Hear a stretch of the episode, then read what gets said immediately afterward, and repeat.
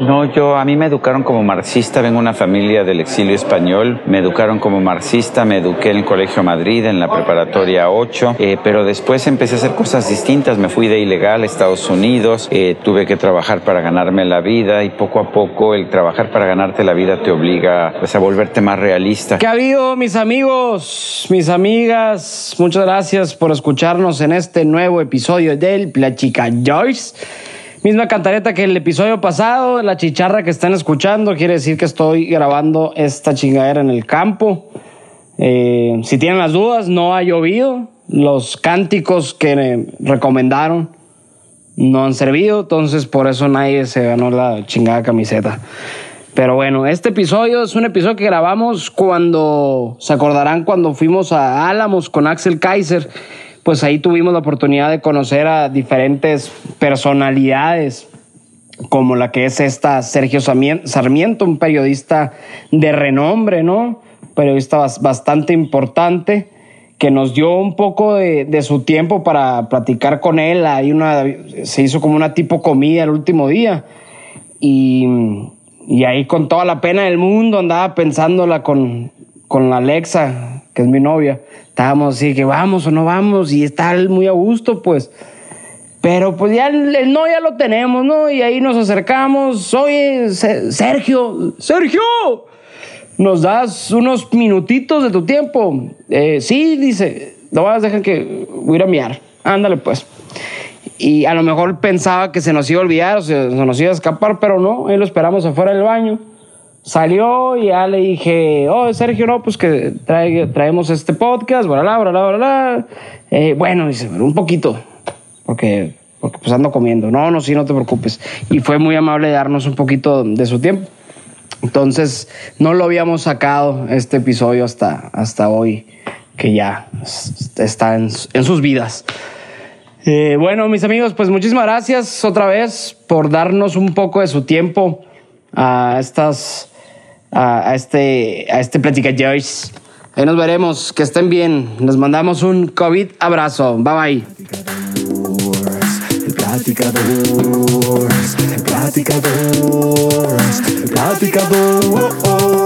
Hola, soy Gabo Cota. Soy Lalo Plat. Bienvenidos al Platicadores. Síganos en nuestras redes sociales como el Platicadores en Facebook, Instagram y Twitter.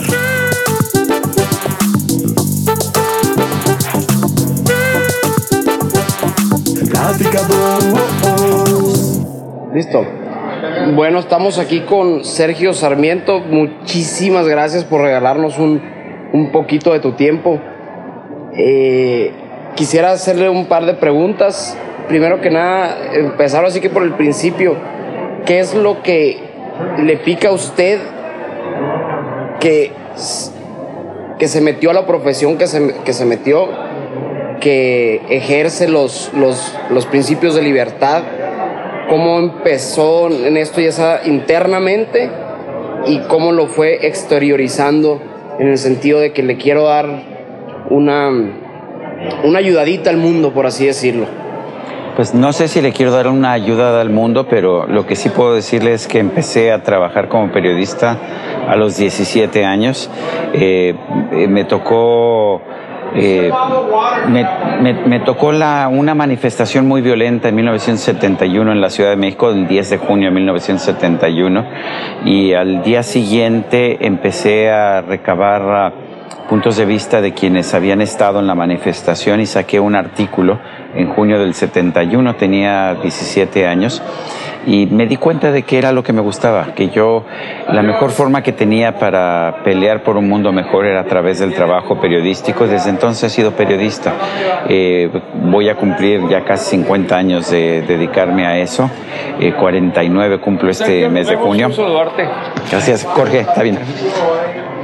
Eh, entonces, desde entonces me he dedicado me he dedicado, de hecho, a, la labor periodística, no porque quiera yo cambiar el mundo, sino porque me gusta informarle a la gente lo que está pasando. Siempre, si, si empezamos a jugar el juego de poner etiquetas, siempre con el tinte clásico liberal, ¿Es algo que ya lo tiene no, en su ser? No, yo, a mí me educaron como marxista, vengo de una familia del exilio español, me educaron como marxista, me eduqué en el Colegio Madrid, en la preparatoria 8, eh, pero después empecé a hacer cosas distintas, me fui de ilegal a Estados Unidos, eh, tuve que trabajar para ganarme la vida y poco a poco el trabajar para ganarte la vida te obliga pues a volverte más realista y después en la universidad me influyó mucho una obra de, de un filósofo estadounidense, eh, Nozick, y la obra se llama Anarchy State and Utopia, Anarquía, Estado y Utopía, y con esa obra empecé a cambiar y poco a poco, nunca dije ya de repente soy liberal, sino que me di cuenta que cada vez buscaba más soluciones basadas en la libertad. Órale, perfecto. Eh, voy a cerrar ya las últimas dos preguntitas para ya no quitarle más tiempo. Eh, mi siguiente pregunta, realmente con los pies en la tierra hablando, ¿está usted esperanzado o hasta le, pudiera poner un deadline de tiempo cuando México pudiera despertar en el sentido de que hay otras maneras de que podemos ser gobernados, hay otras maneras de que el sistema puede funcionar, porque pueden entrar políticos con muy buenas intenciones, pero realmente que, que el sistema pues ya está podrido, ya nomás no sirve, puedes tener buenas intenciones, pero estás contra pared le pudieras poner un poquito de, esperanza realista que México despierte y si sí, más o menos, ¿qué crees que tenga que pasar? Mira, en este momento vamos para atrás. En este momento tenemos un gobierno, además con una gran aprobación popular, que está tratando de restringir libertades individuales. Esa es una realidad. Eh, me imagino que con el paso del tiempo regresaremos al sendero de buscar mayores libertades. En este momento México va para atrás. No sé si serán seis años o si serán doce o veinticuatro, pero el hecho está en que en este momento vamos para atrás. Hemos visto países que tienen este retroceso durante mucho tiempo. Argentina era el sexto país más próspero del mundo en los años 20 y después de Juan Domingo Perón, el gobierno de Perón allá en los años 40, el el, país se echó para atrás y ahora es un país latinoamericano como cualquier otro. Esto lo hemos visto en muchos momentos. Venezuela era el país más rico de, más rico de Latinoamérica en los años 80, en los años 70, en los años 80 y hoy es el segundo país más pobre de Latinoamérica y ha sido un proceso que ha durado más de 20 años. Eh, me gustaría decirte cuándo vamos a empezar a caminar hacia el sendero de la libertad. La historia no nos da esas soluciones. En el largo plazo sí, en el largo plazo eh, casi todas las sociedades tienen la tendencia de construir más libertades, pero pueden tener retrocesos de 20, 30, 40 o 50 años como ha pasado con Argentina, eh, o 70 años como ha pasado por con Argentina y, y la verdad es que yo no puedo predecir porque finalmente soy un periodista, no trato de expresar mis, mis esperanzas, sino trato de analizar la sociedad en la que me encuentro.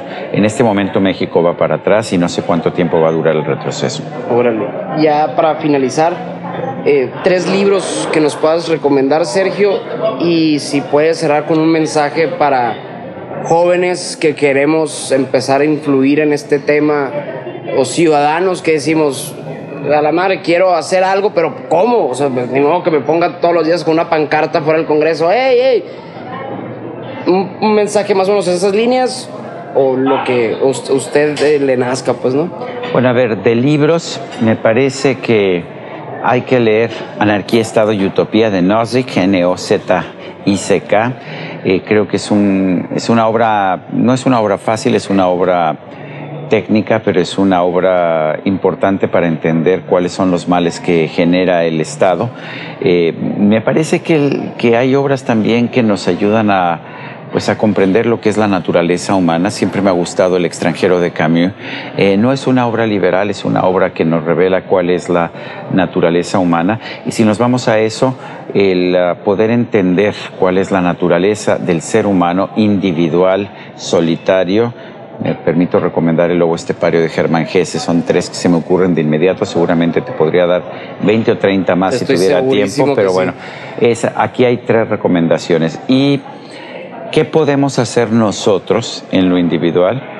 Siempre hacer nuestro mejor esfuerzo para hacer mejor lo que estemos haciendo. Si eres maestro, tienes que ser el mejor maestro. Si eres ejecutivo de ventas, vende lo más que puedas. Si eres eh, periodista, sé lo mejor que puedas.